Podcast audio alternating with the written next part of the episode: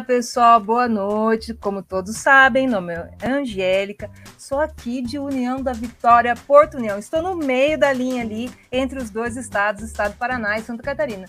E hoje a nossa telinha ficou verde, pessoal. É, nossos convidados de hoje são conhecidos de longa data e uma parceria fantástica na dialética do conhecimento. Para iniciar esse episódio, que está sendo visto agora no canal do YouTube e amanhã já pode ser ouvido pela plataforma Spotify, vou chamar esses grandes caras. Mas antes disso, vou dar uma pequena introdução do nosso assunto. Como todos sabem, o podcast Descomplicando, além de trazer os temas na sua forma, da sua forma legal, textos normativos, enfim, trata dessas normas no seu, no seu caso concreto, vinculado a aspectos sócio-históricos. Portanto, o bate-papo de hoje não poderia ser mais rico, com um assunto atual, com profissionais do ramo do direito, filosofia e reportagem e fotografia. Poxa, é isso mesmo que ouviram. Que triângulo mais louco e interessante. Já revelando a idade hum, que nunca saiu em uma passeata para reivindicar um direito social. Nos anos 90, muitos de nós pintaram o rosto e saíram nas ruas exigindo o impeachment do primeiro presidente eleito nos tempos democráticos, os conhecidos caras pintadas. E no período da faculdade, várias manifestações pedindo melhores salários aos professores, melhores instalações de educação, mais verbas destinadas às pesquisas e assim vai. E se a gente pensar que esse direito está entre as liberdades fundamentais reconhecidas já nas primeiras declarações de direitos, depois incorporadas aos catálogos de direitos de todas as constituições que pretendem democráticas, ademais do seu amplo conhecimento e proteção no âmbito do direito internacional e dos direitos humanos. Nunca é demais recordar o quanto também esse fenômeno tem marcado a evolução constitucional brasileira, como demonstram as diferentes experiências vivenciadas dentro do período monárquico, passando já na República, pelos seus momentos exponenciais nos casos da ditadura, do Estado Novo, regime militar, que procedeu à ordem constitucional que agora ainda vigora. E que após a Carta Cidadã, as manifestações foram além das exigências pela liberdade de expressão e democracia. Na atualidade, lutam por garantias de direitos fundamentais e sociais, é, pessoal, vou trazer esse grupo agora e é uma honra, uma honra trazer esse cara aqui conosco, e ele é mestre, mestre e professor de filosofia no ensino básico e superior, graduado em filosofia pela Universidade Estadual de Maringá, mestre em filosofia pela Universidade Estadual de Maringá, na área de fenomenologia estética, integrante do grupo de ensino em filosofia, literatura e departamento da filosofia da UEM, e membro do GT de filosofia francesa Sim, mon amour, contemporânea do ANPOF. Atua principalmente nos seguintes temas: Jean-Paul Sartre, depois me corrija, existencialismo, estética, fenomenologia, imaginário e engajamento. Seja bem-vindo, professor Lucas Lopes. Olá, pessoal, tudo bem? Olá, Angélica. É um prazer estar aqui dividindo palco com você, com os outros convidados que são grandes amigos, todo mundo aqui. Estamos numa mesa redonda praticamente, né? É uma honra poder compartilhar, dividir um pouquinho do conhecimento, um pouquinho de algumas abordagens filosóficas e sociológicas até mesmo sobre o tema que a gente vai falar hoje, né? E só para corrigir, é Sartre. Sartre. É, Isso. eu fiz, Lucas, me desculpe, mas eu fiz francês, eu tinha 14 anos de idade, pense que é isso. Mas aí vamos chamar um parceiraço aí também, que está trazendo muita coisa nova nessa área, muito legal acompanhar o trabalho dele, é top, top, top. Ele é repórter fotográfico formado em 2016, espe especializado em coberturas fotojornalísticas de manifestações e movimentações sociais, mediativismo e multimídia. Ganhador de concursos nacionais e regionais com trabalhos jornalísticos independentes, com grande experiência em coberturas de manifestações nacionais e internacionais. Olha, vê se pode com esse rapaz.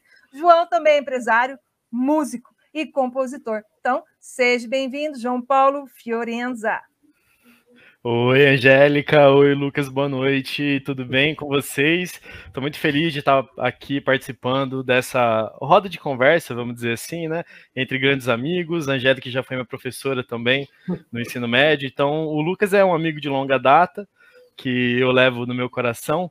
E para mim é uma honra muito grande e eu espero poder compartilhar com vocês um pouco desse conhecimento nessa área que não é tão usual, que é o mediativismo e multimídia. Muito legal, João. E para completar esse grupo maravilhoso aqui, eu acho que não precisa nem apresentação, porque a galera conhece ele demais. É o... Ele é professor, ele é um grande advogado, né? Fez parte da nossa comunidade aí do Colégio César Maringá. É uma honra tê-lo conosco. Eu acho que é um cara top e um grande parceiro.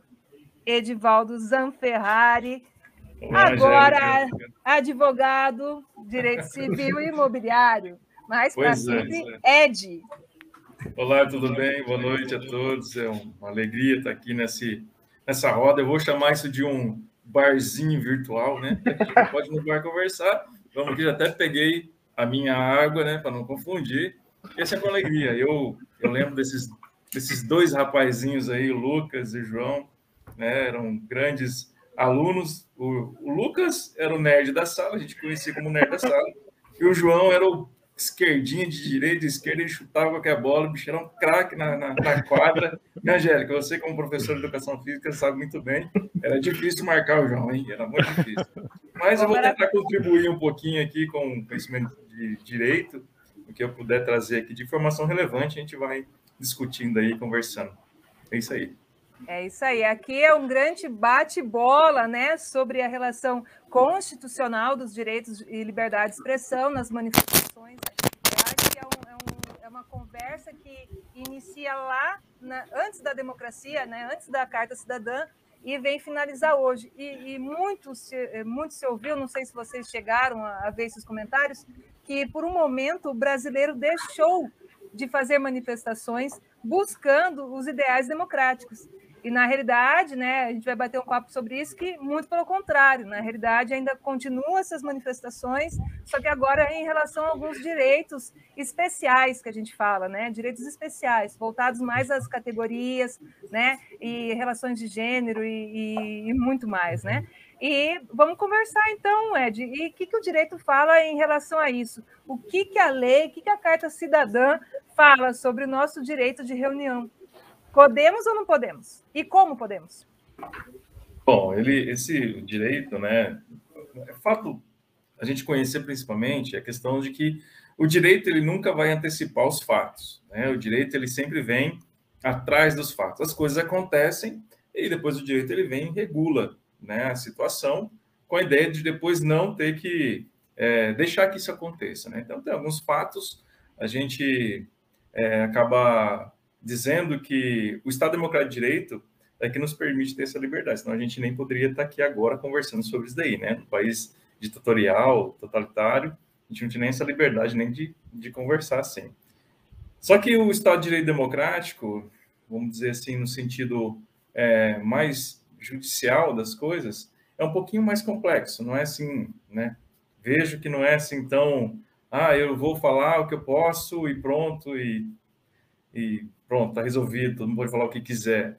Penso que há um, uma relatividade em relação a isso daí, né? É muito batida aquela questão de que os meus direitos eles não podem transgredir outros direitos, né? E a liberdade de expressão é algo que, a uma ponto de ver, é um pouco complexo. A gente vai depois ao tempo, vai com o passar da nossa conversa, a gente vai afinando mais isso daí.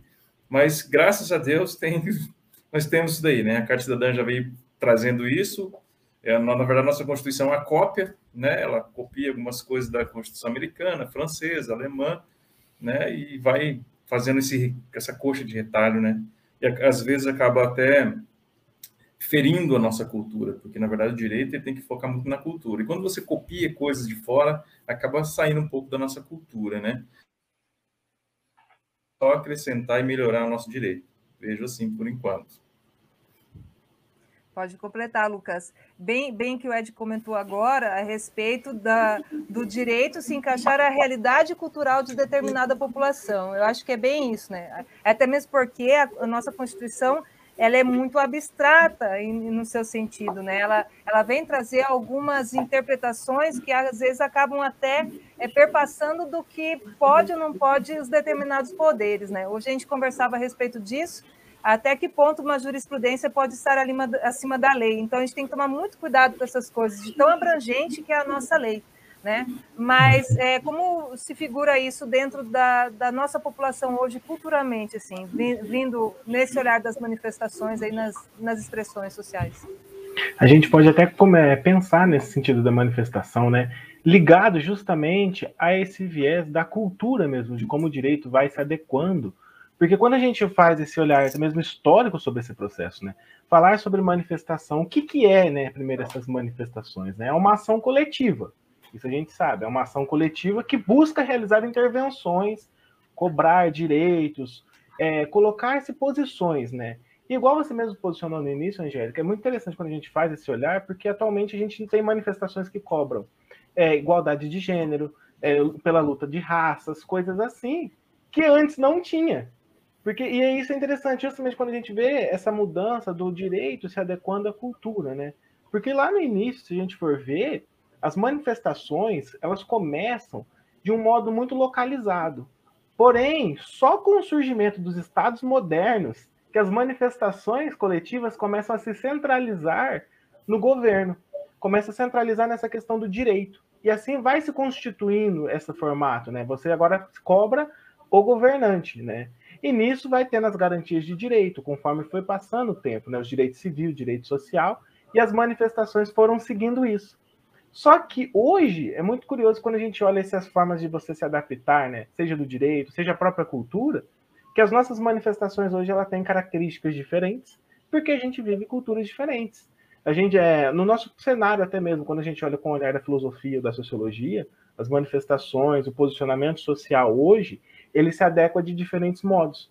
Principalmente que se a gente quisesse marcar com um viés histórico ali do pós-guerra, a partir do pós-guerra as manifestações elas deixam de ser focadas na questão do trabalho, exigência de direitos trabalhistas e agora a gente passa a ter manifestações voltadas para o corpo, para a liberdade, para o sujeito, para a identidade e até mesmo manifestações pacíficas, desmistificando muito, né? E é interessante isso quando a gente coloca até mesmo como que a Constituição ela deve ser é, adequada a seu povo, porque senão ao descompasso, né? Quando a gente fala de cultura, cultura vem do cultivo, é o cultivar, é, e é aquilo que é o fruto de um povo que está sempre se modificando. Hoje a gente não se manifesta como antes, lá na frente vai ser diferente.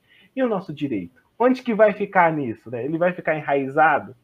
Porque aí a gente tem esse descompasso com a realidade, né? Provavelmente dito. Então, é, você comentou é bem interessante em relação às manifestações pacíficas, né? Daí o Ed pode complementar. É, dentro da carta, carta Cidadã, ela fala desse direito de manifestação, claro, como expressão de liberdade, mas que ela deve ser o quê? Pacífica, né, não violenta, sem uso de armas, né? Então, é, isso é uma forma, como disse, né, que o seu direito não perpasse ao outro, a sua liberdade não perpasse a outra, né? E, e, é bem interessante quando faz o choque do direito da manifestação com o direito da locomoção. Né? E isso foi um assunto bem debatido dentro do STF, quando se fechou, é, começou a se fechar vias públicas para poder haver as manifestações. Né? Isso, é, isso é bem legal de ver. Se o Ed quiser complementar aí. Então, a gente pode considerar que assim, o artigo 5 né, no, no, direito coletivo individual, é, quando a gente é, pensa em, é, em reunir para se manifestar, é, e quando a, a, o artigo 5 o inciso 16, né, a Angélica comentou esse 16, que eu vou até dizer aqui como está escrito, ele fala, todos podem reunir-se pacificamente sem armas. Se a gente parar nessa primeira frase aqui, né, vamos, nem vou falar frase, que é praticamente uma oração, é, voltou às aulas de português agora. Então, assim, todos podem reunir-se pacificamente, sem armas. Se você falar assim, pô, mas isso aí não é mais ou menos a, a mesma coisa, pacificamente, sem armas? Não, porque nem tudo que começa pacificamente termina pacificamente. Né? Então, se a gente fala assim, ah, vamos, vamos então reunir pacificamente, sem armas. E se for é, ao contrário? Se fosse é, sem ser pacificamente e sem armas? Também não ia, não ia resolver nada.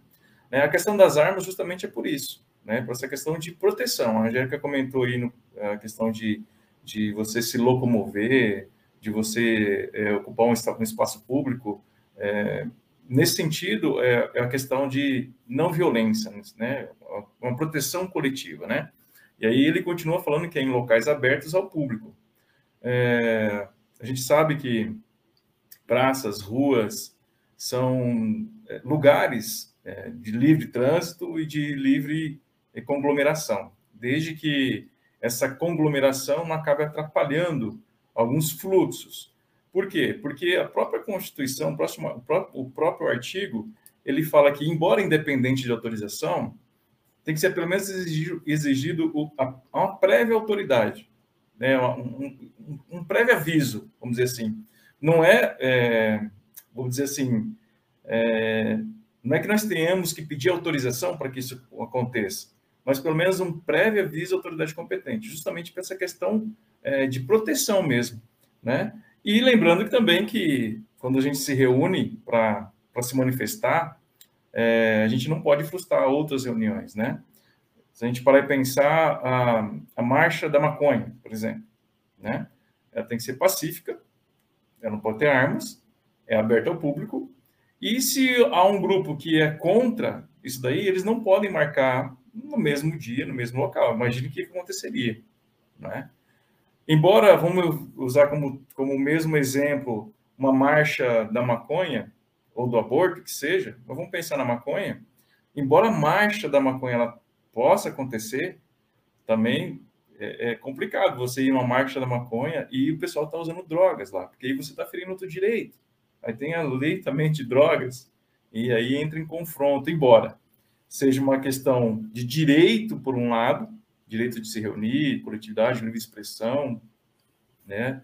Como foi assinalado no início, não pode ferir outros direitos, né? No caso de droga, por exemplo. Então, são situações que o, o artigo 5 ele traz. A Angélica comentou a questão da, da do, do, tribunal, dos tribunais, como que eles decidem, como que eles interpretam isso. É, e às vezes a interpretação do STF acaba sendo até um, uma livre expressão deles, né? Seja de, de, cunho político, seja de cunho do próprio direito. Mas é, o artigo 5 aí, ó, inciso 16, ele mais ou menos dá uma é, orientada para que as coisas fluam, os direitos possam ser é, livres, as pessoas podem se manifestar, desde que não acabem frustrando é, outros direitos também. Então, basicamente, a Constituição ela vem justamente para fazer isso daí, para dar uma, uma alertada. É bem legal, Ed, trazer essa questão da marcha da maconha, né? Como foi é, polêmica a situação quando ela ocorreu, né? Essa relação da liberdade de expressão, mas que ela também não, não trouxesse a ilegalidade, né? Como se aquele momento fosse o momento que estivesse pedindo a, o consumo da maconha já, né, das drogas ilícitas já, e como isso foi debatido dentro do STF. Mas uma coisa bem legal na minha, nas minhas épocas de faculdade, na época de ensino médio, que a gente saiu nas ruas, carinhas pintadas, verde e amarelo, Ed é dessa época, hein, Ed? Você pintou com verde e amarelo, tenho certeza. Capaz. É...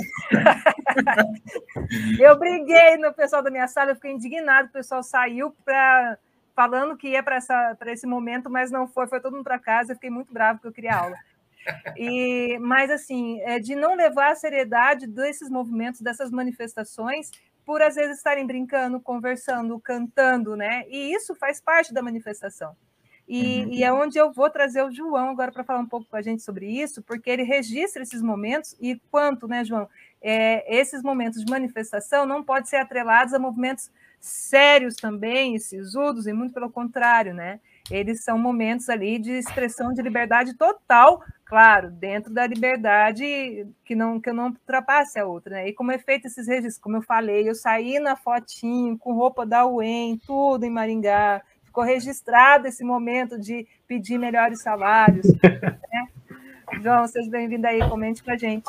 Não, obrigado. É, eu, eu, eu, acredito que essa questão da, do pacifismo da manifestação, ele está atrelado não só a direitos individuais e direitos coletivos. É, ele está vinculado também a outras questões que são muito importantes e que ocorrem e que muitas vezes a gente, por morar aqui no interior do Paraná, a gente não percebe porque são movimentos realmente, realmente cruéis. Um exemplo, violência policial.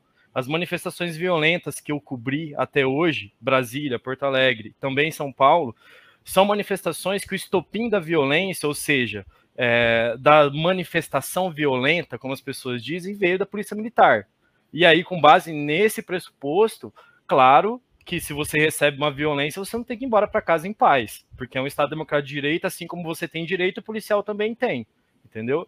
É, quando, quando a gente traz isso para o nosso meio, a gente tem que tomar um certo cuidado, porque a gente está muito distante de movimentos sociais que são ativos no Brasil e que são realmente muito fortes. Quando a gente fala da Marcha da Maconha, por exemplo, é, eu fui um, um dos coordenadores da última Marcha da Maconha, das duas últimas aqui em Maringá, e a gente sofreu uma violência política muito grande. Porque a pauta que a gente estava fazendo na época era uma pauta antiproibicionista e que realmente trazia é, elementos é, do, da maconha medicinal, por exemplo, que são elementos que as pessoas não aceitam e que tem gente que tem. Existem vidas que estão, que estão sendo salvas com base é, no CBD, por exemplo, que é o cannabidiol, um extrato da cannabis sativa. É, existem pessoas que tinham 60 é, crises epiléticas por dia, que hoje tem zero graças à maconha. Então, é, a gente não traz só a questão de fumar maconha durante a manifestação ou de trazer um menor de idade que apoia o movimento que isso é errado. A gente traz todo um movimento moralista por trás disso que vem a boicotar os movimentos de forma simples e puramente moralista. Não é um movimento que dialoga. Na última marcha, por exemplo, a gente ficou uma semana é, com palestras, trazendo médicos, especialistas, cientistas aqui para Maringá, trouxemos gente de fora, inclusive, e dois dias antes de ocorrer a Marcha da Maconha, dois vereadores de Maringá fizeram uma live, assim como a gente está fazendo, condenando como que a gente vai deixar a maconha ser banalizada na nossa cidade, como a gente vai deixar as pessoas andar na rua fumando maconha, entende? Então, é, essa questão, ela está atrelada não só à Marcha da Maconha, como a movimentos sociais, como a movimentos que a gente viu iniciando em 2013. A gente passou por um período muito bom econômico no, no país. Chegou em 2013 que a gente teve uma crise muito significativa. As pessoas saíram para a rua. A pauta na época era redução da passagem de ônibus, que depois se desconfigurou e, e, levou ao golpe parlamentar de 2016. Então a gente teve uma é, instabilidade muito grande no país por conta de uma manifestação, ou seja, de um movimento social, e daí que está a importância da gente fazer uma, uma reunião como essa, discutir sobre esse assunto, porque é realmente uma, uma coisa muito relevante para o futuro do que a gente quer construir para o nosso país. Se a gente quer construir um futuro moralista em que a gente não pode trazer pautas públicas para serem debatidas numa marcha da maconha, num movimento social que vem atrelado a direitos e também a deveres do Estado constitucionais, e quando a gente pega um movimento policial inconstitucional de violência contra manifestantes, a gente está trazendo um Brasil que não é de verdade. É um Brasil que é nuclearizado, é um Brasil centralizado que não olha realmente para o contexto. Por exemplo, a periferia. É, a gente vê, por exemplo, quantos deputados são da periferia, realmente. Quantos vereadores aqui de Maringá são da periferia, por mais que a periferia aqui em Maringá a gente não possa comparar com grandes centros urbanos. É, então, o movimento social ele é uma questão que realmente traz um parâmetro para a gente olhar para frente e realmente entender onde que a gente vai chegar. Se a gente vai chegar no movimento de violência, assim como a gente vê é, em meados do golpe militar de 64, que existia um movimento muito forte que era nacionalista e que depois transformaram esse movimento em comunista, e aí é, propuseram uma caça a essas pessoas, é assim como ocorre agora. É todo movimento moralista. Então, é, onde eu quero chegar com, com essa contextualização? É, a, a, gente, a, gente, precisa realmente olhar para as pautas de maneira é, que a gente perpasse pela Constituição e pelos direitos individuais e coletivos, mas também que a gente entenda que aqui no Brasil a gente é, vive um common law, que é a questão de jurisprudência, várias outras questões. Então, a gente tem que entender que a gente está em processo de mudança, assim como o Lucas falou anteriormente.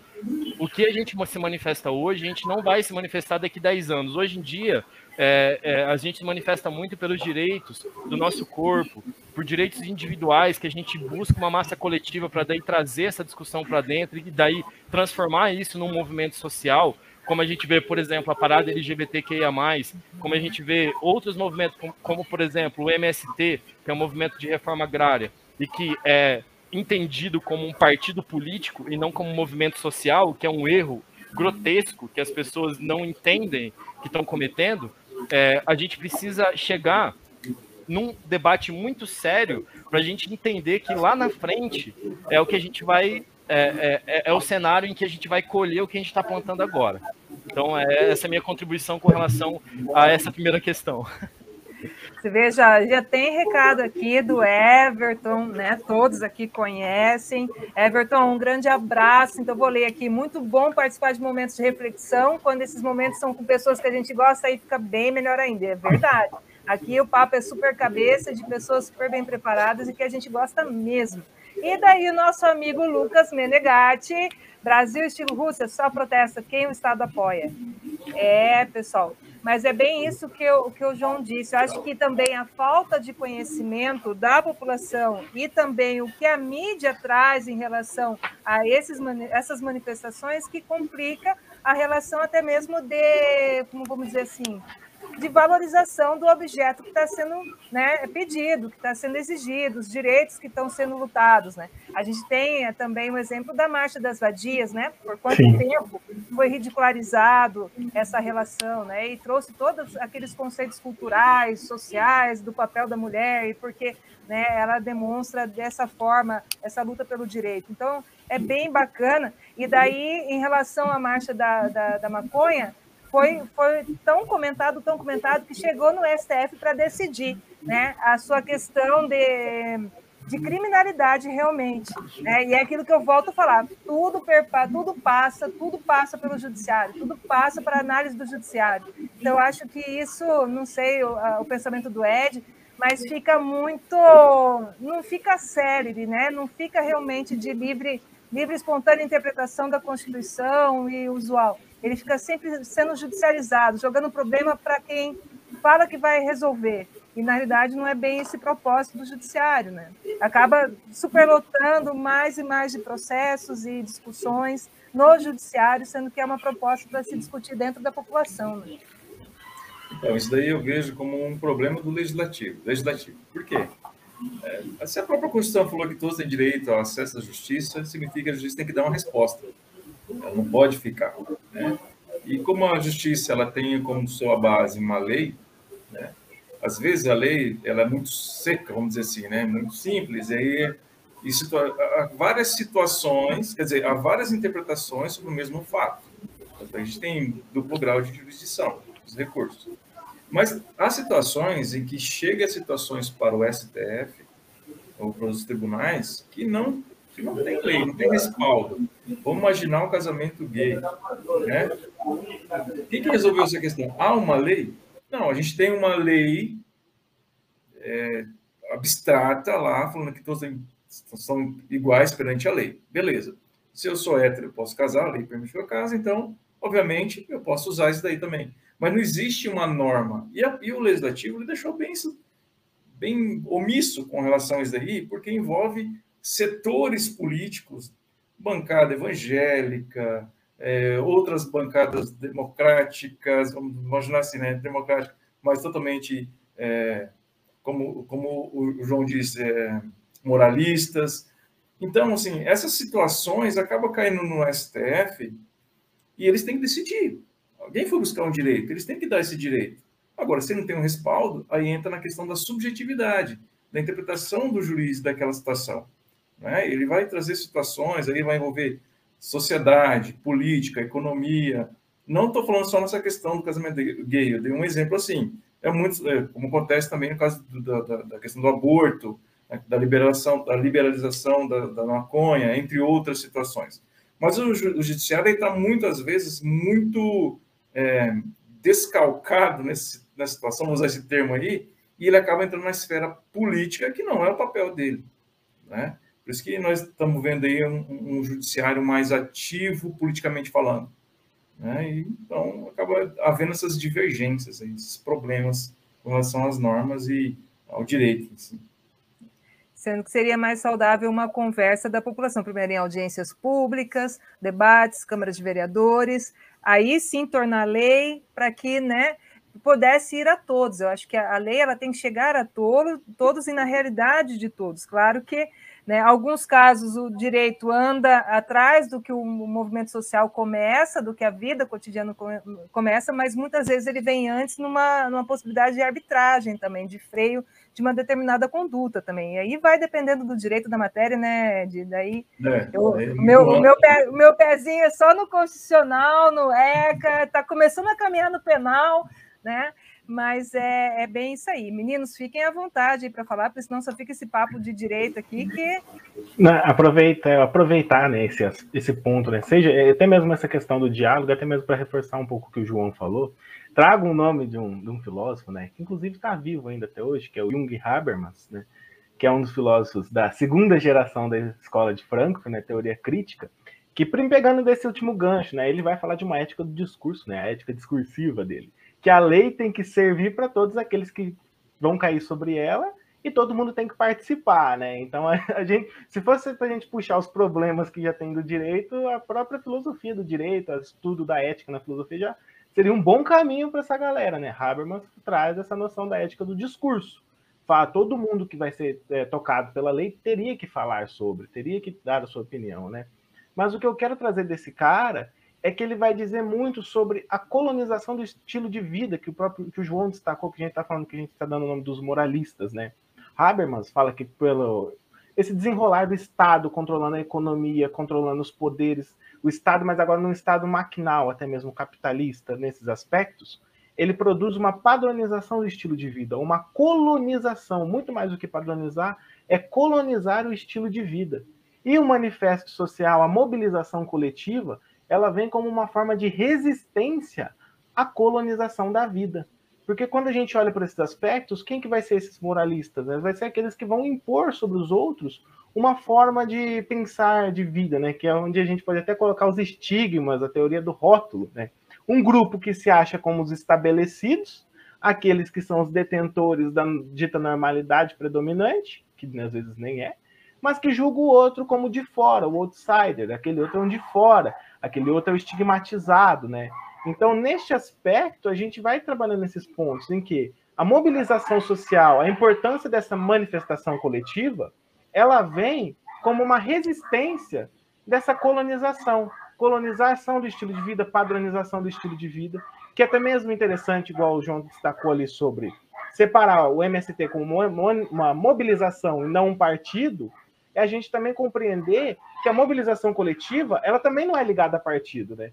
Porque o pessoal vê uma manifestação na TV, vê um grupo de pessoas reunidas, já julga que aquilo dali é partidário.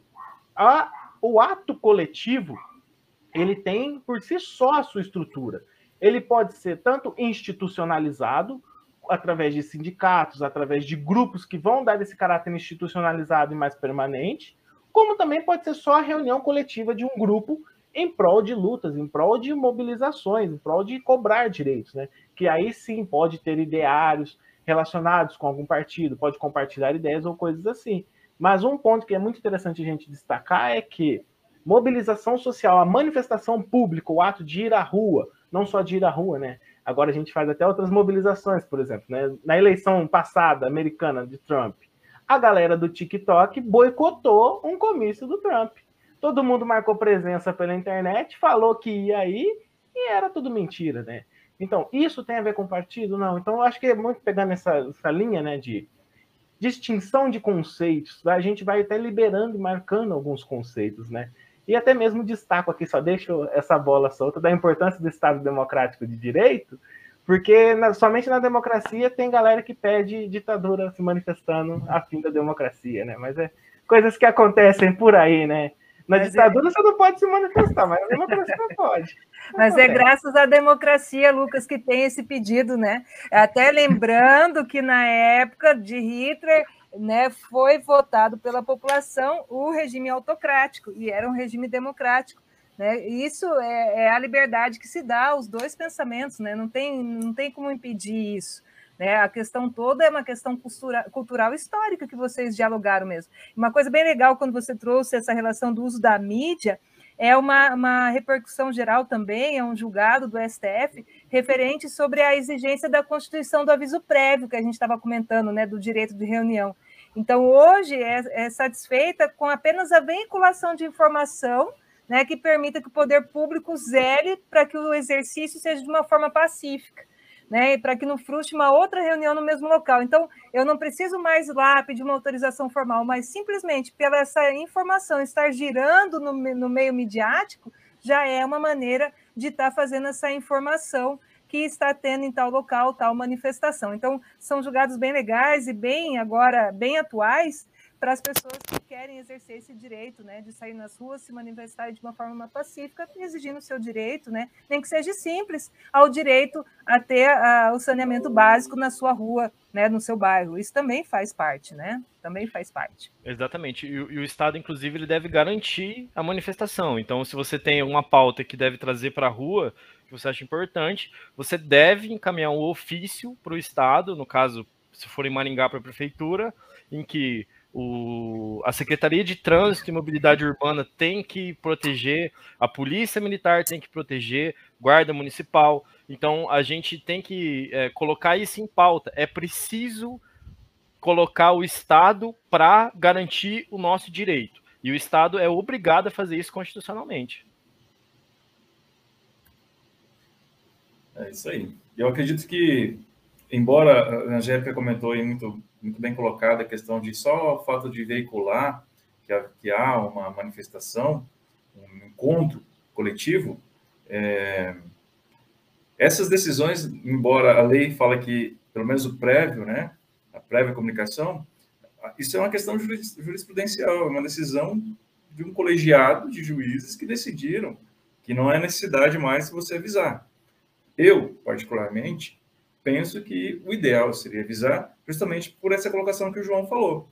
Né? A prefeitura ela não vai proibir, mesmo se proibir, nós temos instrumentos jurídicos que, né, que defendem para aqueles que não, que, que, não autorizam, né? na verdade não precisa de autorização, mas vamos imaginar a situação em que ah, há um certo é, um bloqueio, vamos dizer assim, uma desconsideração do, do órgão público, né? e a gente pode entrar com alguns remédios constitucionais, no caso do mandato de segurança, mas isso que o João colocou é muito bem é, é, acrescentado justamente para essa questão de segurança pública mesmo, né? Embora, como a gente já comentou no início, a manifestação tem que ser pacífica, nem sempre ela termina pacífica, né? Então, justamente por essas questões aí de trânsito, de entre, entre outras coisas assim, mobilidade urbana, enfim, bem colocado. E é bem legal, acho que teve um, eu não lembro qual manifestação na época, não sei se foi das é, Vidas Negras Importam, eu não me lembro qual, mas que é, acabou grupos é, diversos essa manifestação, contrários à manifestação, se infiltrando nessa manifestação, usando máscaras, né, para poder tirar a, sua expressão, tirar né? E fazer o quê? Fazer é, movimentar brigas, confusões, para poder acabar dando essa manifestação como uma manifestação violenta e saindo nas mídias, né? Aquele caos, como sempre, porque nunca é abordado verdadeiramente o que significa aquela manifestação, o que ela vem lutar por ela, e sim o momento de brigas que deu no, no naquele momento. Então, é, essa, esse pedido de autorização e pedido para a secretaria é, de trânsito e para a Polícia Militar é para que salvaguarde também quem está fazendo a manifestação, porque movimentos contrários a ela, que chegarem lá e realmente ferirem o direito e a liberdade e acabarem tumultuando, isso é muito comum, né? principalmente hoje vários acontecimentos tem de, de, casos de infiltrados, assim, né? É muito comum ver isso, principalmente quando é. Agora, vamos pegar as mobilizações agora, nessa crise democrática que a gente, talvez a gente viva, né? Mas nessas disputas que a gente tem, é comum você ter, ouvir relatos, até mesmo porque porque a gente tem todo um aparato também ideológico que a gente não pode desconsiderar, né? Que se a gente fosse pegar, falar da superestrutura e infraestrutura, a superestrutura com todos os seus aparatos ideológicos, no qual vende uma ideia para quem está lá embaixo da pirâmide, essa, essa galera compra e continua sustentando esse movimento. E isso se aplica de que modo? Está acontecendo uma manifestação. Vamos pegar, por exemplo, do dia, é, professores aqui, professores cobrando direitos. Mas aí entra alguém, vamos supor, infiltrado, vai lá e quebra uma vidraça de um banco. A mídia, todo o aparato ideológico vai focar no quê? Olha só, que bom bando de vândalos que quebraram, estão depredando o patrimônio dos outros. Só que desconsidera toda a luta, desconsidera tudo aquilo que está acontecendo, e assim vai sustentando ainda toda essa cadeia né, de, de, digamos assim, de opressão que seja, vai, vai continuando esse efeito dominó, a ponto de que ninguém vai olhar para a luta. Tanto que hoje o professor sai na rua para se manifestar, ele é chamado de vagabundo. Por quê? Ah lá, é aquele cara que tem duas férias no ano, ele está querendo mais o quê? Mal sabe. Mal sabe essa pessoa o que é a realidade de uma sala de aula, não é? E isso eu até destaco, inclusive até mesmo puxando sardinha aqui pro meu amigo João, né? A importância de documentar isso. E também chamar o povo para frente, porque nesse, nessa relação dos aparatos, né, que a gente coloca nesses domínios ideológicos, por exemplo, é muito comum a gente ver é, a importância da juventude na rua. Você, você falou, Angélica, da, dos caras pintados. Isso é ótimo, assim, chamar até mesmo a juventude, porque cada juventude tem o seu modo próprio de ser. E a juventude desenha muito o seu contexto, né? Walter Benjamin fala um pouco sobre isso quando ele diz que os adultos tentam impor máscaras da regularidade na juventude, querendo limpar eles, querendo privá-los de todos os riscos, falando que você não pode fazer isso, você deve fazer aquilo aquilo outro. Mas quando os adultos fazem isso, eles privam os jovens, até mesmo, de construir a sua própria realidade. E a gente vê muito disso nessa disputa, igual retomo, né? Essa questão do conservadorismo caindo em cima, né? Ai de nós se a gente não tivesse se manifestado lá em 64. E olha só a emergência que há hoje de a gente puxar ainda aqueles lá de 64 para hoje, para ir para frente, e assim sucessivamente, né? Hegel já dizia: a história não é o palco da felicidade. Momentos felizes são como páginas em branco. A história ela se move por conflitos, ela se move por acontecimentos. E cada vez que a gente se coloca em coletivo, a gente provoca essas mudanças, a gente provoca essas revoluções, a gente provoca essas transformações coletivamente. E isso já é até mesmo desmistificando. Não precisa estar ligado a partido, não precisa ser isso, não precisa ser aquilo outro. E até mesmo protestar quem o Estado apoia ou quem o Estado não apoia, o que quer que seja, porque a gente tem, tem que sempre ter essa consciência do nosso direito garantido e principalmente defender, galera, esse direito de manifestação. Não pedir para acabar. É bem legal quando você fala isso do protagonismo, já dizia nosso amigo Everton, né? Os jovens são protagonistas. E, e bem interessante quando eu vi uma fala desse, dessa comparação das manifestações passadas para as manifestações de hoje em dia, como se o jovem não brigasse mais pelos seus direitos, o direito à democracia. E, na realidade, ainda se luta, ainda se briga por, mais por novos direitos. Acho que cada vez que existe uma conquista, vem direitos especiais, cada vez mais as pessoas saem nas ruas para exigir que esses direitos sejam, sejam legalizados, sejam normatizados, para que se perpetuem.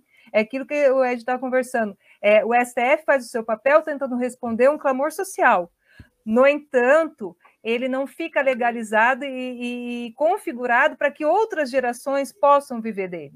Né? Então, você toda vez vai precisar de um judiciário para que normatize para você essa situação, então toda vez você vai ter que continuar lutando, exigindo e brigando até que isso vire lei. E o problema de virar lei é que existe muitos propósitos além né, da democracia que fazem com que as pessoas votem ou não em determinados assuntos, né? E isso é muito difícil, é muito complicado nos dias de hoje. E, e bem legal você trazer essa questão do João é, em relação a concretizar esse momento. Eu acho que isso é importante, concretizar esse momento por meio da, da fotografia, para que as pessoas possam vivenciar das suas casas ou né, dos seus escritórios aquilo que realmente está acontecendo lá dentro, e não pelo que a mídia uhum. quer trazer para a gente, né? Exatamente. Inclusive, eu não recomendo a ninguém respirar gás lacrimogênio nem ficar perto da bomba de efeito moral, porque é bem difícil, meu povo, falar para vocês, de verdade. É, mas é importante trazer esse recorte. Eu, eu, acho que o fotojornalismo, ele é isso, né? É, ele vem de um momento, assim como o Lucas falou, de um momento de transição, que é totalmente ligado a guerras, né? Ele iniciou por meio de guerras, e hoje, tudo que a gente tem de, fo é, de fotografia esportiva, fotografia cultural, fotografia social, tudo isso vem do fotojornalismo.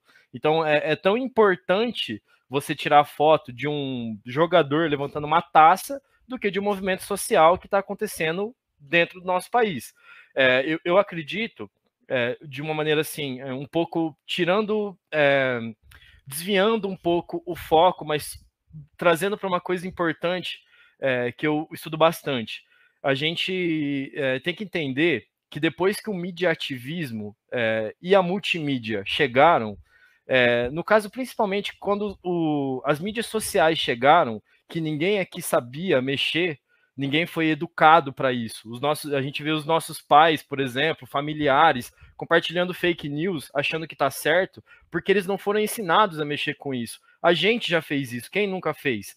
É, a eleição desse presidente foi baseada nisso, é, na falta de preparação para isso. E a gente vê hoje, por exemplo, um ataque hacker no aplicativo do SUS que apagou um banco de dados enorme. Então, é, a gente está vivendo num momento de transição de comunicação, que a gente fala que é a verdadeira era da comunicação, é a verdadeira revolução da comunicação, que ninguém estava preparado para isso. Nem a gente, nem o STF, nem os políticos, ninguém. A gente está aprendendo agora.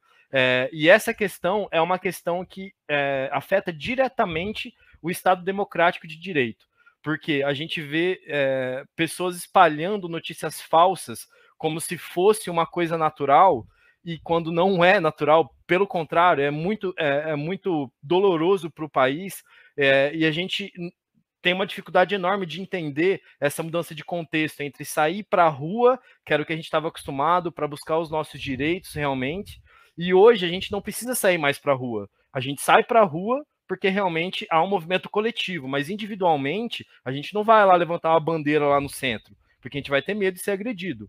Então, a gente vai fazer isso aonde? Na internet. A gente vai buscar pessoas na internet. Então, assim, a gente vive uma guerra fria, praticamente, com relação aos meios de comunicação, porque a gente ainda não está habituado a gente não foi educado a mexer com eles. Quando a gente tiver uma evolução com relação a isso, quando a gente entender que fake news é crime realmente, quando a gente entender é, que várias situações que ocorrem na internet são crimes, a gente vai conseguir dar um ganho é, para alavancar o Estado Democrático de Direito.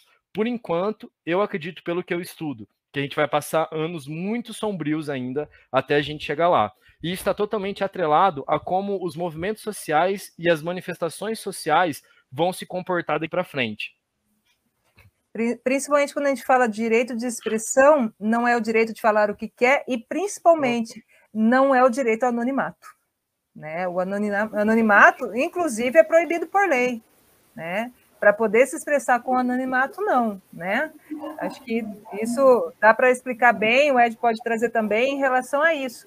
É, usar as mídias sociais com o seu caráter é, de luta e de manifestação sem agredir outro, né? Nos casos, problemas de agressões racistas, né? Homofóbicas e também utilização do anonimato, que daí é questão já numa parte criminal, que a Constituição também condena, etc, etc. É, justamente, né? Quando isso que o João colocou é muito importante, porque a gente consegue visualizar algumas coisas. Primeiro, o pessoal confunde liberdade de expressão com fake news. Né? Liberdade de expressão é uma coisa muito além, né? E fake news acabou virando sinônimo de liberdade de expressão e isso acabou, e na verdade é um crime, né? É, isso acaba afetando, quer dizer, esse momento sombrio que o João tá, acabou de comentar, né? E penso eu que ainda vai perpetuar ainda por um bom tempo, né? a questão da reeducação, busca de informação. A gente sabe que tem mídias que são sérias, mas também tem mídias corruptivas, né, que defende um, um determinado é, partido e não uma situação social. Isso acaba refletindo na, na, na, nos canais de, de, comunicação, principalmente no, no, que a gente vive, né, no, na questão da internet, nas redes sociais, enfim embora o direito, como comentei, ele é um, ele sempre é atrasado aos fatos, né? Ele vem depois com o tempo regulamentando isso. mas é uma discussão muito grande, porque existem questões políticas muito. É, batendo muito sobre isso, por uma questão de queda de poder. A gente sabe que alguns políticos ganharam status pela essa visão midiática que teve nas redes sociais, e também há políticos que se denegriram por isso, por isso né? O que eu vejo da população é essa questão de defender A e B e não uma questão social. A gente está acabando de falar aqui de, de manifestação, ir para as ruas para se manifestar, para trazer uma questão social que venha a atender as necessidades públicas e sociais e da minoria que seja, né? E não está vendo isso daí, está vendo simplesmente defendendo X e Y, independente se é um direito ou não, se fere um direito ou não. Então, a questão de livre expressão aí é uma questão muito complexa, ainda mais no meio que a gente vive aí, nesse 5G que a gente está vivendo, vamos dizer assim, G de geração, né? Primeira geração era o telefone, depois o rádio, enfim, até chegar onde a gente está. E o negócio vai fluir ainda mais rápido, né? Agora está falando dessa, como que é, metaverso, metaverso aí, né? Até onde que vai chegar, a gente não sabe. Isso pode ser usado como uma ferramenta de instrução, também como uma ferramenta que pode é, prejudicar muito a questão social. Né? Eu estava lendo ontem, desculpa, só, só interrompendo rapidamente, eu estava vendo ontem que é, comprar terrenos no metaverso é um investimento melhor do que comprar terrenos na vida real. Físico, onde já se viu isso?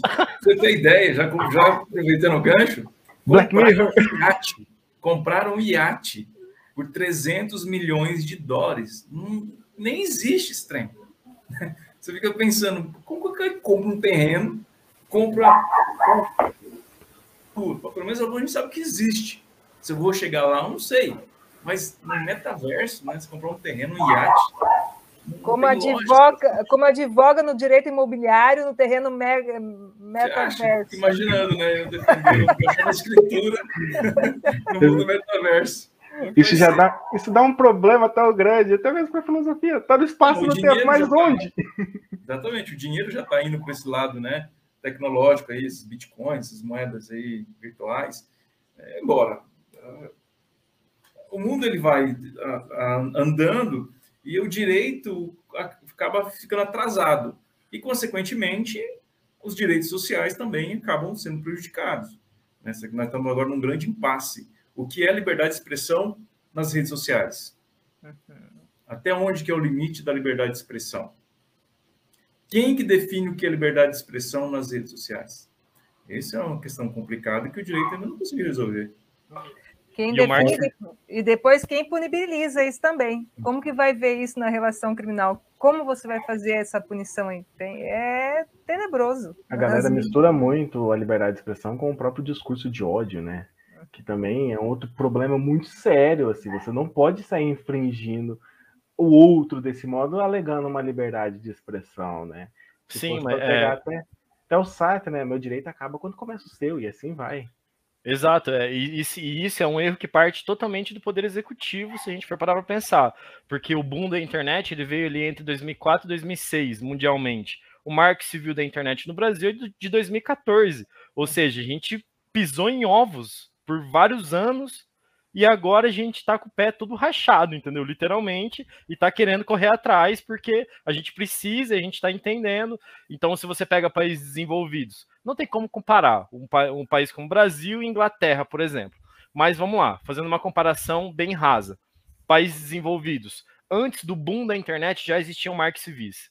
Aqui a gente demora muito, por isso que a gente colhe o que a gente está colhendo, entende? Então, é, e, e esse marco civil está defasado as leis de internet estão defasadas, porque, vou dar um exemplo, existe alguma lei, vocês como, como é, pessoas do, do direito podem me falar, vocês já viram alguma lei sobre metaverso?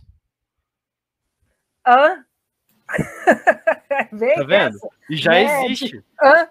E já existe, entendeu? A gente já tinha que ter essa lei já tinha que ter uma regulamentação. Por exemplo, eu vou comprar um terreno no metaverso, eu vou gastar 400 milhões. Como é que eu vou pagar imposto disso? E aí?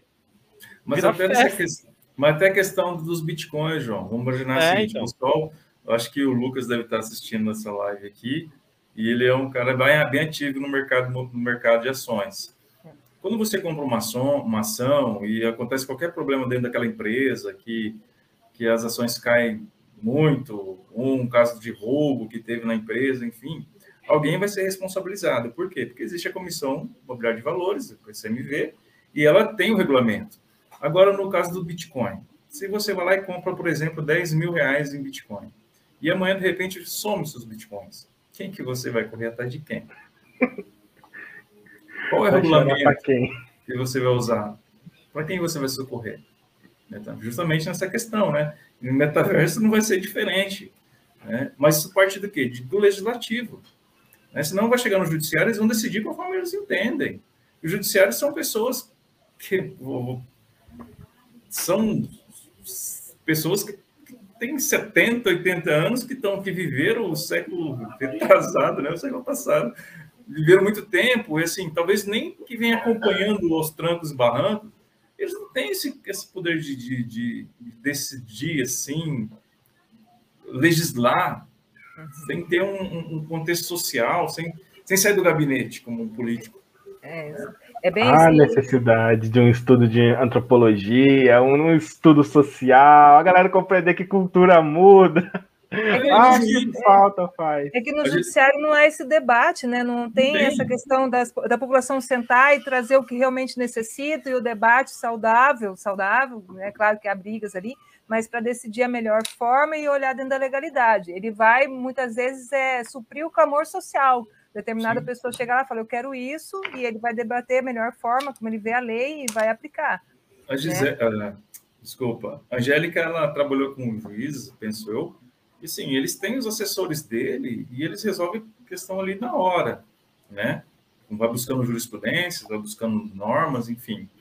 É, no, no, no, STF, eles têm uns, quando eles estão perdidos, eles têm um amigo curi, chama alguém que, que trabalha com isso e senta com eles, vão discutir. Eles não têm noção disso daí. Que é o papel do político, é o político que tem que andar na sociedade, é o político que vai no bairro, é o político que vai, né, que vai buscar isso daí. Mas a, a sociedade também é, ela acaba tendo seu, seu, sua parcela de omissão. Né? A gente sai às ruas buscando direito, mas esse direito ele só existe através de uma norma. E quem faz essas normas são é o Poder Legislativo. Então a gente não cobra do nosso vereador, a gente não cobra do nosso deputado, simplesmente a gente vota e depois a gente quer um direito. Né? Então a gente acaba, você perguntar para a sociedade, perguntar para qualquer um da rua, perguntar para ele qual foi o senador ou deputado que você votou na última eleição, ele nem vai lembrar, talvez. Não vai lembrar, porque ele só lembra no presidente. E quem governa o país, tá? No meu, no meu ponto de vista, é o Congresso, é deputado e senador. São eles que. O presidente ele pode, independente de presidente, A ou B, mandar um projeto de lei que vai atender uma, uma clamor social e chegar lá ele é barrado. Diferente, por exemplo, se o presidente ele manda um projeto de lei, passa pelas duas casas, é, não passa nas duas casas, volta para ele, ele não pode sancionar. Agora, se sai de uma casa, vai para o presidente, ele não sanciona, volta para casa, ela pode sancionar, porque ela representa o povo. Uhum. Então, assim, é complicado. E a sociedade ela tem essa, essa questão de não de ficar mais preocupado com o presidente do que com o Congresso. E quem decide é o Congresso, né? É, enquanto o pessoal está assistindo um jogo de futebol na quarta-feira, à noite o Congresso está maquinando as coisas deles. É, a pessoa a gente vai, empolgado. vai entrando nesses problemas estruturais. Não é a própria coisa que a gente fala, é política, futebol e religião não se discute. Tem que aí se discutir sim. É, então, aí você descobre a gente tem o quê? 7 a 1 altos acontecimentos aí e a galera vendendo terreno no céu. Olha que isso que é, então, não discute para você ver. Isso que Mas, acontece tem, tem, que ser essas manifestações que a gente comentou, manifestações sociais não só na rua, mas manifestações nas câmeras, nos bairros, com presidentes de bairros, comunidades, na escola, é, essa ação política dentro da escola também com os grêmios é importante, né? E até chegar dentro de onde interessa, dentro do município das câmaras, dentro do estado, né, e dentro do, do, federal. E tem que existir essa conversa nesses três âmbitos, né, municipal, estadual e federal, porque cada um atinge um determinado assunto também. Né? Existem normas que são legisladas pelo município, normas que são legisladas pelo estado e normas federais, que um acaba não podendo invadir uma esfera do outro. Também tem essa sistemática, também tem as normas que são congruentes, enfim, etc, etc, do constitucional, aquela coisa bem bacana. Mas a gente tem que promover esses movimentos sociais em todos os aspectos, na mídia, como o João disse, né, em todos os, os locais para ver a lei. A lei ela é necessária para que ela se perpetue e que ela seja uma garantia de direito, para que a gente não possa ficar toda vez brigando pela mesma situação. Eu acho que isso é muito importante. Pessoal, ah, chegou aquela parte do podcast que a gente fala daquilo que eu falei que vocês vão ficar com medo agora, que é um filme, um livro, um fato histórico, uma foto, enfim, qualquer coisa que a gente pode trazer para o pessoal que vai ouvir depois no Spotify, para quem vai ouvir também no YouTube depois, a respeito sobre manifestações sociais. Eu, como uma boa feminista que levanto bandeira o tempo todo em relação ao gênero, inclusive meu TCC foi sobre isso, sobre feminicídio, é, eu curto muito as sufragistas. Né? Eu acho que todo esse trabalho pelo direito ao voto feminino, né? em, em 1912, né? em determinada época, eu acho que isso é muito importante. Essa garantia do direito ao voto, garantia do direito da mulher participante como política, né? isso é, é fundamental. Então, pessoal quiser assistir algo assim, as sufragistas, pessoal. Bom, eu vou. Eu, como Agora eu vou até puxar a sardinha para a Angélica, né? Como fui doutrinado ou ensinado no meu ensino médio. Não tem como indicar um livro, Diários de Motocicleta, do Che Guevara e toda a sua luta, que foi um livro indicado por ela que eu li no ensino médio e mudou muito a minha formação. Deixo de sugestão, inclusive, pois acompanhar essas lutas, principalmente da Revolução Cubana, essas revoluções que acontecem ao nosso lado, que está aqui, porque a gente esquece muito que o, o latino ele considera a gente como irmão mas a gente olha com desprezo para quem está do nosso lado e fica querendo buscar só os europeus que estão cagando para a gente, né? Então fica de sugestão aí de áreas de motocicleta, Che Guevara, que vai ajudar bastante. Bom, eu vejo, eu tenho dois filmes praticamente, um que eu vou assistir e um que eu já assisti e aproveitando o gancho do Lucas, é, existe um filme na Netflix que chama Cuba por trás das lentes.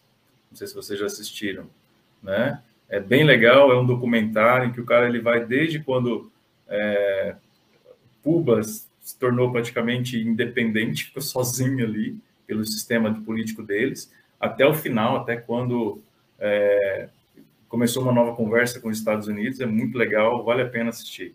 E um que eu quero assistir também, aí já é mais pro lado do, do João, que é, aí alguém corrige o meu francês também, porque meu francês é tupiniquim, Je suis Charlier, que está na Netflix também, não, não, não assisti, vou assistir, que é aquele caso em que é um cartunista, né, Charlier Hebdo, sei lá o nome dele, Charlie foi alvo de um ataque terrorista lá, né, que matou 12 pessoas. É, na verdade, ele foi, foi vítima, né, de um fanatismo religioso, né, e político lá do Al-Qaeda lá, e eu tá no meu tá na minha lista de assistir, para assistir ainda. E já que nós estamos falando de liberdade de expressão, então, acredito que seria bem interessante aí, o lápis versus uma espingarda. Eu também tenho dois filmes para indicar. Eu, eu, assim, eu não sou muito bom de filme, não, tá? A Angélica me pegou bem desprevenida aqui, mas eu consegui calcular cá com meus botões e consegui encontrar. Um, é... São dois filmes realmente muito importantes para minha formação, tanto no jornalismo quanto no fotojornalismo. É, o primeiro deles é A Revolução Não Será Televisionada, que é um filme de 2004 que conta sobre a história da Venezuela e o que levou a Venezuela a, a, a o que levou a chegar, né? Como ela, como ela está hoje, como ocorreu um golpe de 2004 lá na Venezuela também, é, por parte do, dos Estados Unidos, enfim, é um filme muito importante que é importante assistir para a gente conseguir enxergar essa questão com outros olhos e principalmente é, conseguir entender que a, a imigração de venezuelanos para o Brasil é realmente necessária para a gente conseguir abraçar e realmente dar condições de vida para essas pessoas. É, e, e, também é uma outra forma de reflexão para a gente conseguir entender fora do contexto que as mídias sempre pregam para a gente, que é uma Venezuela ditadora, uma Venezuela cheia de frufru, então é muito importante a gente visualizar esse filme. A Revolução não será televisionada. Outro filme também que é muito importante é, para minha formação é O Sal da Terra, do Sebastião Salgado, que é um, um fotojornalista brasileiro, um, um, dos mais importantes do mundo e da história, que vale muito a pena realmente ver e inclusive estudar e ler sobre o Sebastião Salgado, que é um expoente e é perpétuo aí para o fotojornalismo. Gente, adoro esses filmes. Diário de Motocicleta é o, é o marco da minha vida, porque eu tenho livro, assisti o filme, e eu sou uma amante de Cuba, que, nossa senhora, já desde a época da educação física, porque Cuba na educação física era tudo. E também depois o marco de libertação né, das, a, das amarras da, do analfabetismo, né, gerado pela, pela colônia assim, americana dentro de Cuba, antes, né, bem antes de Che e de Fidel, é, para mim é fantástico. Sempre li muito sobre Cuba, muito, muito. É, meu, é minha paixão. E o do sobre Venezuela eu também assisti, João. Eu assisti esse filme lá em 2007, acho assisti sobre, muito interessante toda a questão levantada ali sobre a Venezuela, muito importante mesmo. E, e, e, Cuba também, sempre observar hoje o que é Cuba com os olhos de quem está lá dentro, eu acho isso importante. Dentro de uma conferência constitucionalista que a gente teve em 2013, acredito eu, que veio vários constitucionalistas sul-americanos num congresso que nós tivemos em Londrina, pelo IDCC, se falou muito desse olhar do brasileiro para fora do país, principalmente na Europa, muito longe da nossa realidade, e o quanto dentro da, da América do Sul isso tinha que ser mais difundido para os dos hermanos falarem uma linguagem só. Tanto que hoje o Chile briga por uma nova Constituição, que já se falava lá em 2013, com um olhar na nossa Constituição, umas coisas bem legais, assim, bem interessantes.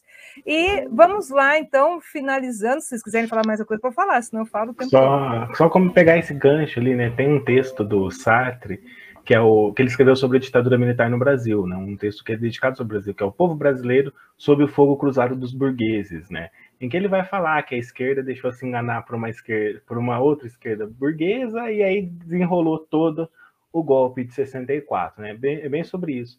E tem um trecho nesse texto que o Sartre fala que ele está alinhado com o pensamento do Marighella, né? Porque Sartre traduziu o livro do Marighella para o francês, que ele fala a necessidade de uma América Latina unida contra os imperialistas, contra os outros. Ele fala dessa emergência da gente se unir. Então é muito importante a gente pensar também nesses recortes históricos, compreender, né, muito o que se fala na mídia por aí, saber filtrar o que, que é ou não. Porque, igual eu disse, a gente olha para quem está do nosso lado aqui, para América Latina, América Central, e com olhos de desprezo, visando com olhos de, brilhar, de brilhante para a Europa e para a América do Norte, né? Sendo que daqui é quem a gente devia estar tá unido. Sim.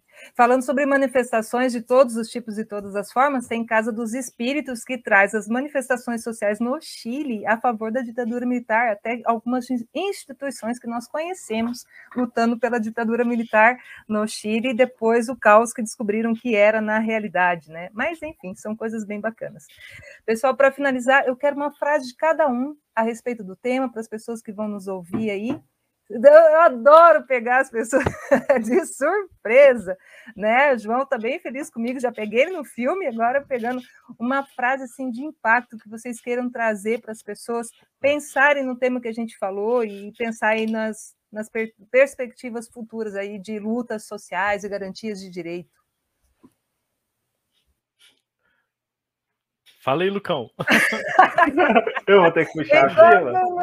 Vamos, vamos, vamos assim, ó, vamos um lado aqui, depois o outro. Não. Ainda bem, que eu, ainda bem que eu sou o quarto aqui da, da, da fila, tô, tô feliz. Ah, deixa eu pensar aqui uma frase sobre esse tema do coletivo, né? Ah, sintetizar em uma frase complicada, hein? Deixa, eu tô vendo a cara de todo mundo pensando aqui. Mas eu falo justamente, eu diria assim, justamente para o ir à luta, né? Seja resistência. Faça a sua existência ser também uma resistência, né? Eu acho que isso é importante. E sempre está ligando muito com isso, com as manifestações sociais, o papel nosso social, a manifestação coletiva, né? Faça da sua existência também uma resistência, né? Não, não, não fica se levando à toa, não. A gente já compra comida enlatada, não compra opinião enlatada também, não.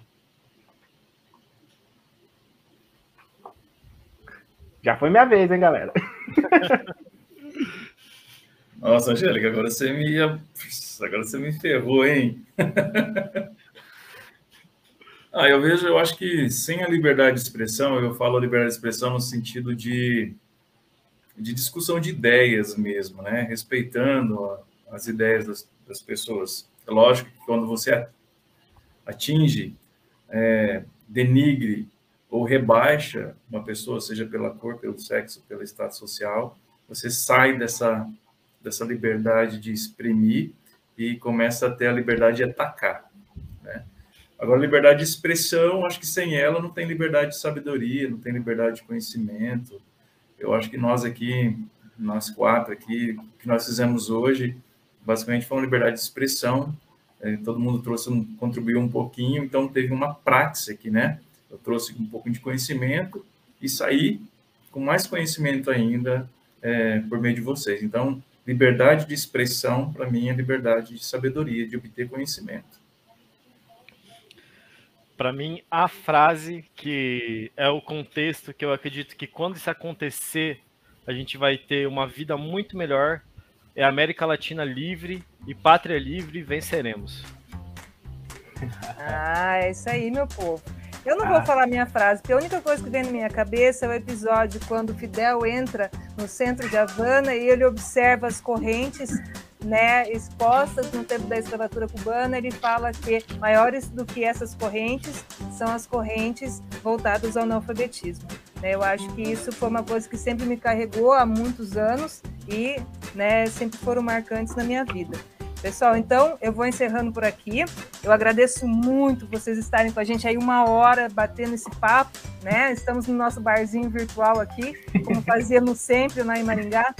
E lembrando sempre que agora, final do ano, né? Todo mundo começa a viajar, todo mundo começa a sair, se reunir, ver família, mas pessoal, cuidado, ainda tem rumores de Covid, ainda tem esse medo batendo na sua porta. Então, quem não tomou vacina, toma. Álcool em gel, proteções, distanciamento adequado. Não exagere, né? Tá junto com a família bacana, mas sempre cuidando da gente, de quem a gente ama. Também lembrando que amanhã tem link no Spotify. Quem gosta de ver a gente aqui conversando, né, essas pessoas bonitas, assista no YouTube. Quem só gosta de ouvir ali trabalhando no seu carro, Spotify, amanhã à noite já vai estar lá, tá? E lembrando do recesso do ano, né, Ed? São plantões do Judiciário, plantões do Ministério Público e os nossos órgãos municipais também vão estar atendendo o regime de plantão. Então, pessoal, boas festas, Feliz Natal, um ano novo e podcast Descomplicando volta o ano que vem. Até! Até mais!